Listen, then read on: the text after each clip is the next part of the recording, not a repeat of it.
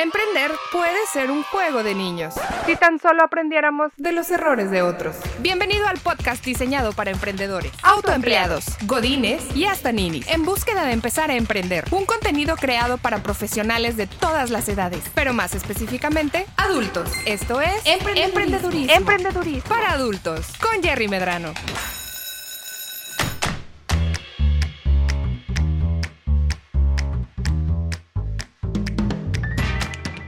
Bienvenidos sean todos ustedes a un nuevo episodio de Emprendedurismo para Adultos. Yo soy Jerry Medrano y el día de hoy vamos a platicar acerca de un tema que justo acabamos de escuchar un poquito que con Norberto González, que vimos con él eh, en un episodio pasado, cuánto nos cuesta contratar personal. Y empezamos a platicar un poquito acerca de, las, de los costos que tiene, procedimientos correctos, pero hoy quiero redondear un poquito el tema y en el episodio del día de hoy vamos a hablar acerca de que, bueno, ya determiné que necesito empleados, ahora qué tengo que hacer. ¿Sí? ¿Cuál es el procedimiento que tengo que seguir? ¿A dónde me volteo? ¿A quién le pido ayuda? ¿Le hablo a mi vecino? ¿Le hablo a mi hermano? ¿Le hablo a mi primo? ¿Qué es lo que tengo que hacer? Pues bien, como platicábamos con Norberto y como hemos platicado en capítulos anteriores acerca de cuándo contratar personal en la temporada 1, si no has escuchado el capítulo, dale scroll hacia arriba, vas a encontrar el capítulo aquí arriba en la plataforma de consumo de tus podcasts y en YouTube eh, también puedes encontrar un poquito de información acerca de eso. Pero en, capítulos anteriores lo que platicábamos es, ok, ¿en qué momento necesito yo cambiar la estructura de mi proyecto? De ser el emprendedor que está haciendo todo a convertirme en una organización donde yo tomo ya un rol más de eh, guía, de líder y traigo personal que me ayude a hacer ciertas cuestiones dentro de la organización. Lo que platicábamos en el, en el episodio donde hablamos cuándo contratar personal es cuando el proyecto me permita, por la complejidad, por la cantidad de trabajo que tengo, empezar a traer personal que me ayude, es el momento adecuado para voltear y empezar a hacer el proceso completo para decir, bueno, tengo que contratar a alguien. Y lo que platicamos con Norberto específicamente es, le vas a tener que invertir. Esto no es de que, ah, ya tengo todos los clientes que ocupo para poder contratar personal, ahora sí me traigo el personal para darle atención a los clientes. Pues no, porque vas a fallar. Digo, si ya saliste, vendiste y tienes tus clientes y tienes tu producción y no puedes tú solo y ahí volteas y dices, ah, es que tengo que traer personal para que me ayude pues seguramente ya vas tarde y le vas a quedar mal al cliente porque no vas a alcanzar a producirle completo. O vas a quedar mal en algún punto del proceso porque no tienen suficientes manos que te ayuden. Como la persona a cargo de tu proyecto, tienes que asegurarte de que tu perspectiva de crecimiento va acompañada no solamente del optimismo que lleva a decir es que si voy a crecer y si voy a vender, pero también de una infraestructura de trabajo adecuada para que podamos darle salida a lo que queremos hacer. Te pongo un ejemplo. Eh, estábamos trabajando en logística cuando yo empecé con la empresa en logística y éramos tres personas las que estábamos trabajando ahí cuando arrancamos. Empezamos a, tener clientes nuevos, empezamos a tener más volumen de carga, nos estaban dando más viajes, estábamos debatiendo un poquito de que, oye, pues es que quiero atender más, necesito más gente o necesito más gente. Justo en ese momento nos sale una oportunidad de poder brindar una cotización para un cliente que necesitaba soporte durante la noche. Hoy éramos tres personas que trabajábamos casi, casi unas 11 horas al día. Y había un cliente que quería que atendiéramos por el resto del día, por nosotros durante la noche. Y dijimos, bueno, ¿quién se va a aventar ese trompo a la uña?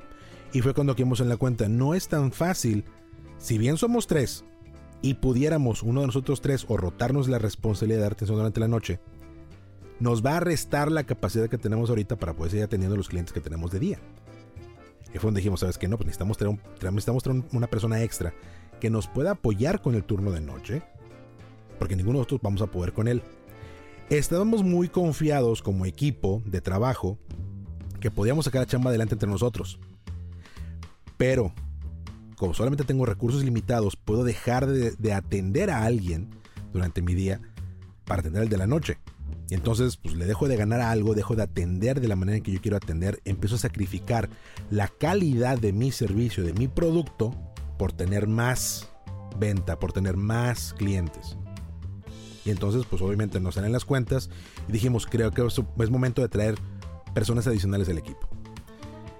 Para nosotros fue algo muy sencillo porque ya teníamos la oportunidad enfrente. Dijimos, bueno, seguramente vamos a poder lograr traernos al cliente, lo podemos, lo podemos capturar, podemos cerrar esa venta y entonces necesito tener ya la gente preparada. Pero si nos ponemos a pensar en nuestros procesos, si yo mañana necesito ayuda, pues no es como que me volteo y le digo, ah, Carlos, vente, échame la mano. No, no funciona así. Porque pues a lo mejor yo sé lo que estoy haciendo en mi proyecto, pero si Carlos no sabe qué es lo que estoy haciendo, o si quiero que él haga algo en particular, que yo, lo, hago de, cierta manera, yo lo desempeño de cierta manera. Hay una forma de trabajar que es exclusiva a la manera en que yo hago mi negocio. Pues primero le tengo que enseñar a Carlos cómo se hace. ¿Sí? Y no es de que, ah, mira, ven y aquí este, en la chamba te enseño. Somos muy dados a tener muy mala capacidad de planeación. Queremos resolver al momento, sobre todo los hombres que somos, así somos muchas veces. Queremos resolver en el momento. Ah, es bien fácil, hombre, yo te digo cómo se hace. Dejamos un poquito la desidia, la preparación que debemos tener para poder integrar un miembro del equipo.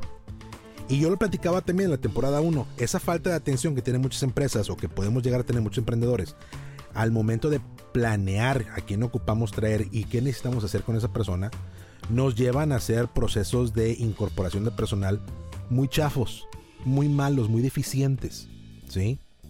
Porque no es solamente, ah, necesito ayuda, déjame contarte a alguien que venga. Y como decíamos con Norberto, vamos a ver cuál es el perfil del puesto, vamos a ver qué es lo que se necesita hacer, vamos a establecer una serie de actividades que se tienen que cubrir.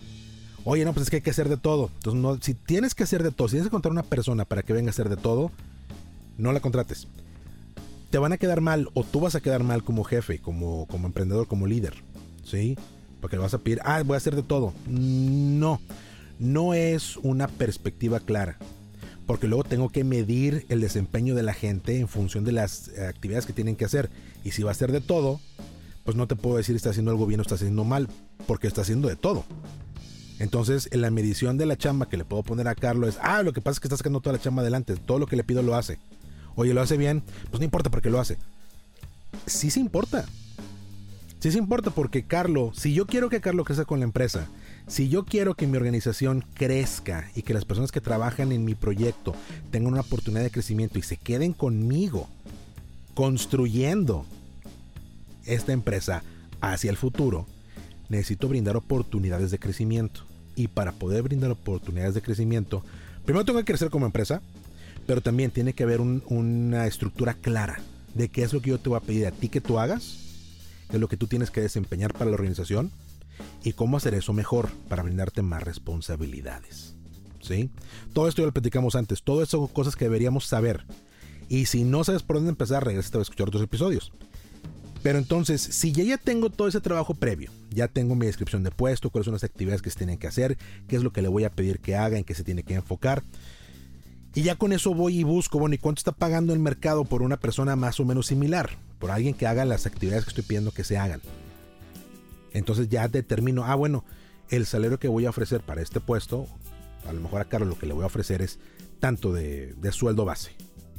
Le voy a ofrecer tal, tanto de sueldo para que se lleve a su casa y empezamos el plan de compensaciones. ¿Sí? Eso es solamente una parte de la contratación, no es la contratación en sí. ¿Sí? Porque muchas, muchas personas también creemos de que, ah, ya es el perfil de puesto, ah, ya sé que es lo que estoy pidiendo. Ah, ok, perfecto, no, ya con eso ya, ahora sí, véngase. No es tan sencillo ya sé cómo se ve el trabajo que le voy a pedir a alguien que haga. Ahora tengo que ir a buscar eh, personal calificado o por lo menos aplicantes que cumplan con el perfil de lo que yo estoy pidiendo. Y mira, una de las eh, lecciones más importantes que debemos tomar como emprendedores es lo siguiente. No somos todólogos.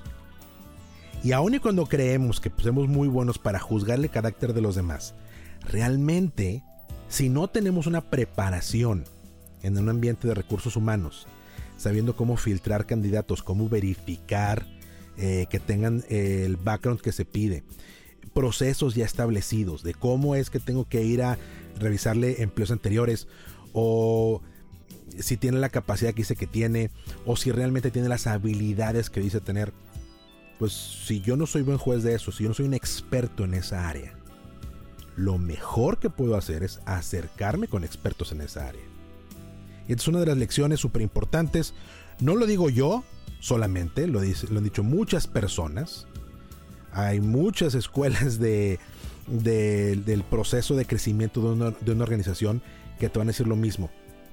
Es importante que si la contratación o si el mantenimiento de una página web o el mantenimiento de redes sociales o no sé, cualquier otra cosa que no es tu core de, de negocio, no es la razón por la cual tú haces tu negocio, tú estás haciendo, estás llevando tu empresa, tu proyecto.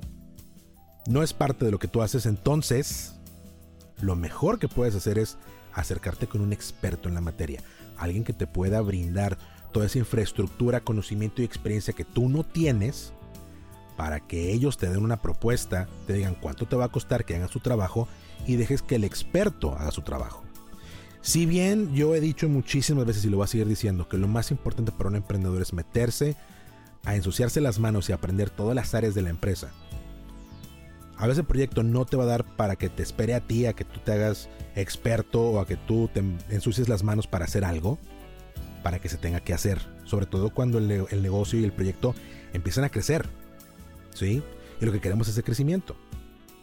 Entonces hay que ser muy estratégico. ¿Cuáles son las cosas que realmente tengo que aprender a hacer yo directamente? ¿Cuáles son las cosas en las que me tengo que empapar para saber cómo se hacen? Entender cómo se ve bien hecho y después poder enseñarle a alguien más cómo lo tienen que seguir haciendo o tener suficiente conocimiento y experiencia para evaluar el trabajo de alguien más. ¿Ok? ¿Y cuándo no? Yo te digo ahorita, ¿eh? Si tu negocio no es un negocio de tecnología, ni te metas a tratar de aprender cómo hacer una página web. Aunque es muy fácil y hay herramientas que lo hacen muy sencillo. Deja que alguien más lo haga. Porque no solamente es la página web, también es diseño gráfico. ¿Sí? También es imagen. Y a menos que tu negocio sea un negocio de imagen y mercadotecnia, no te metas. A menos que tengas un background y tengas experiencia en áreas de mercadotecnia y generación de imagen corporativa, pues entonces sí dale, pero si no lo tienes, no lo hagas. Y tampoco quieres ir a contratar a un experto que esté en tu nómina para que haga eso. ¿Cuándo decido cuándo contratar personal para hacer algo en particular? Que a lo mejor no es parte del core del negocio, pero necesito que sea parte de lo que hago in-house, de lo que tengo aquí dentro de mi organización, dentro de mi equipo de trabajo. Y cuando voy con un tercero para que el tercero lo haga cuando le pido a una empresa que me ofrezca sus servicios y yo contratarle sus servicios para que ellos me ayuden a sacar adelante un proyecto. Ahí está la palabra clave, proyecto.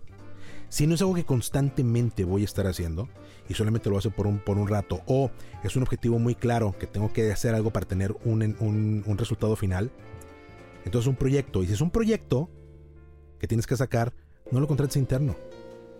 Que un tercero te ayude contratación de personal, por ejemplo, cuando vas arrancando con tu organización, seguramente es una de esas cosas que son proyectos. Oye, necesito contratar una o dos personas, pero ya no voy a contratar más personal después.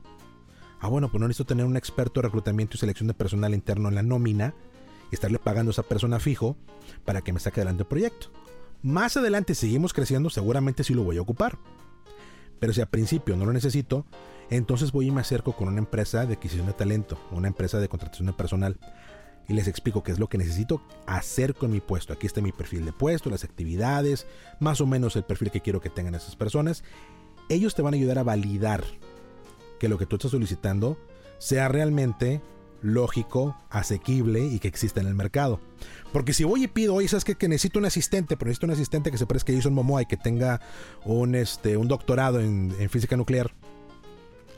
Pues digo, te va a mandar por un tubo, ¿verdad? Seguramente eso no va a funcionar, eso no va a pasar. O si lo encuentras, va a ser una persona muy, muy cara en nómina, porque es un perfil así de grande, súper chiquito, súper específico, ¿no? Y entonces te van a decir, oye, ¿sabes qué? Pues mejor no lo ves como Jason Momoa, este, pues mejor cualquiera, cualquier persona con que sea hombre, si ocupas un hombre, o cualquier persona en general, si ocupas, si no te importa que, que sea realmente hombre o mujer. Más bien que cumplan con las calificaciones, cualificaciones y perfil. Y entonces te enfocas a eso. Ah, qué perfecto, no está muy bien. Luego pensamos, oye, necesito un experto en redes sociales que me ayude, que le sepa perfectamente bien a Instagram. Pues para empezar, ¿cómo validas que realmente sepan? Porque platicadito, pues hasta yo, ¿verdad? Te puedo decir que soy experto en Instagram, que no lo soy. Por eso me apoyo en gente que me ayuda a producir todas esas cosas. Saludo a la producción, Juanse, ¿cómo estás? Este. Pero eh, para eso me apoyo en gente que realmente tiene mucha experiencia haciendo eso, no lo hago yo. Y sí, pueden ser proyectos, puede ser una parte que no es el cornol, no le voy a estar dedicando constantemente recursos a que eso siga funcionando. Pero no vale la pena que yo contrate a alguien interno para que haga eso, porque a lo mejor los servicios que me ofrece la empresa que yo contrate van a exceder en facilidades, en valor agregado, lo que me van a otorgar por lo que les estoy pagando para contratar a esa persona. Y yo no necesito estar pagando todo ese expertise que un equipo de personas tiene dentro de esa organización para tenerlo yo, porque en vez de contratar a una persona debería contratar tres o cuatro y ya se me sale de contexto. Ya me, el costo fijo que me con el que me voy a quedar no vale la pena. Y simplemente vale la pena que contrate a alguien para que lo haga por mí. ¿Va? Teniendo eso en consideración, y ya que pudimos definir cuál es la diferencia entre un proyecto a corto plazo y un puesto que tengo que mantener fijo, ahora sí voy y me apoyo con alguien que me ayude a traer a esta persona. ¿sí? Al principio, 100% recomendado, busco una persona o una empresa que se dedique a la adquisición de personal a que te ayuden a validar tu perfil, lo que está necesitando, que ellos te digan que hay en el mercado, que te ayuden a validar lo que quieres pagar por ese puesto y que te ayuden con la parte de la selección de personal. Porque ellos te van a hacer entrevistas iniciales y luego tú vas a tener que filtrar a esa persona en función de tu conocimiento de lo que quieren que ellos hagas. ¿Ok? Y hasta ahí todo va perfectamente bien. Entonces ya determinamos, primero, necesito el personal.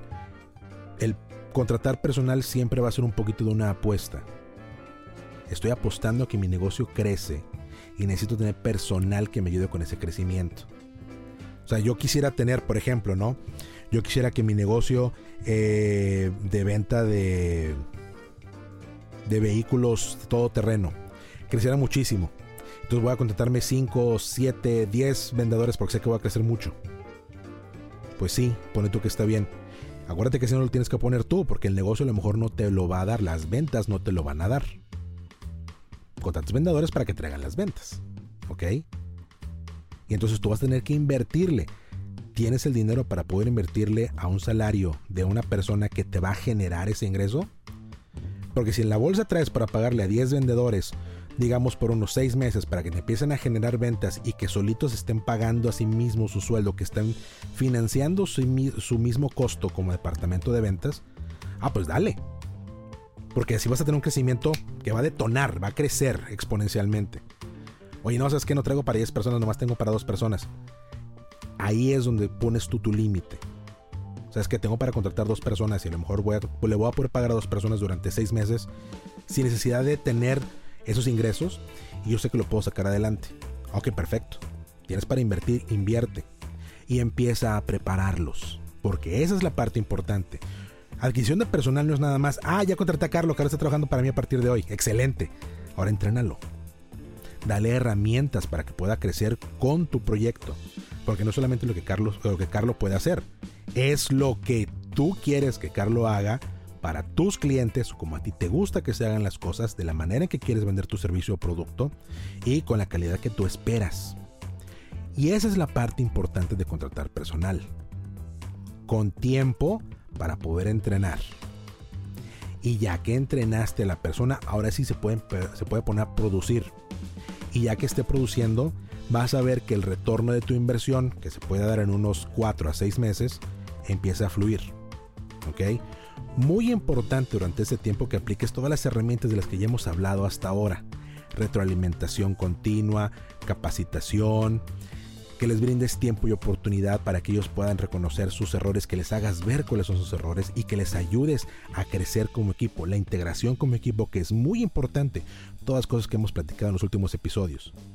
Recuerda que al final el proyecto es la gente que tú tienes trabajando contigo. Tu empresa, tu negocio se refleja en las personas que están trabajando contigo. ¿Ok? Generar ese equipo y hacerlo crecer es muy importante poder contratarlo de la manera correcta y tener las opciones correctas de personal calificado, extremadamente importante. Lo que bien empieza, bien acaba. Y eso es un, eso es un consejo para toda la vida. ¿Ok? Bueno, redondeamos con esto el tema de contratación de personal. Recuerden que emprender puede ser tan fácil como un juego de niños. Sin embargo, para que sea así, hay que hacer la tarea. Y la tarea del episodio del día de hoy es la siguiente. Si yo ya siento que quiero empezar a crecer y que ya puedo contratar personal, ya tienes ahorita una definición de puestos y de trabajo que necesitas que la gente haga. Tienes una descripción de las actividades que quieren que hagas. Si no la tienes todavía, empieza a hacerla. Esa es tu tarea del día de hoy. Voltea a ver lo que estás haciendo tú, si, si estás solamente tú como emprendedor en solitario trabajando ahorita, o si ya tienes algunas personas colaborando contigo, detalla cuál es el perfil del puesto de esas personas cuáles son sus actividades, cuáles son sus habilidades, cuál es el perfil a través del cual pueden llenar esas actividades que tienen que hacer. Y escríbelo, detállalo, ¿sí? Empieza a hacerlo. Este es trabajo que te toca a ti como emprendedor, que te toca a ti como líder de proyecto, ¿ok? Tienes que identificar cuáles son las personas que trabajan contigo, sus perfiles, qué es lo que hacen y cuáles son sus actividades. Porque de esa manera, ya que tengas esa información a la mano, te vas a poder dar cuenta cuáles son cosas que tienes que ir a buscar, qué personas puedes contratar, qué actividades tienen que llenar. Y entonces puedes voltear a ver si es momento de traer más personal a la mesa o no. Gracias por acompañarnos en este episodio. Como siempre nos encuentran en nuestras redes sociales, arroba emprendedurismo en Facebook e Instagram. Yo soy Jerry Medrano. Nos seguimos escuchando. Hasta la próxima. Llegó el momento de poner en práctica todo lo que aprendiste en este episodio de Emprendedurismo, para adultos. Síguenos en Facebook e Instagram como arroba emprendedurismo MX y en nuestro canal de YouTube, una iniciativa de Jerry Medrano. Nos escuchamos en el próximo episodio. Ahora, haz la tarea.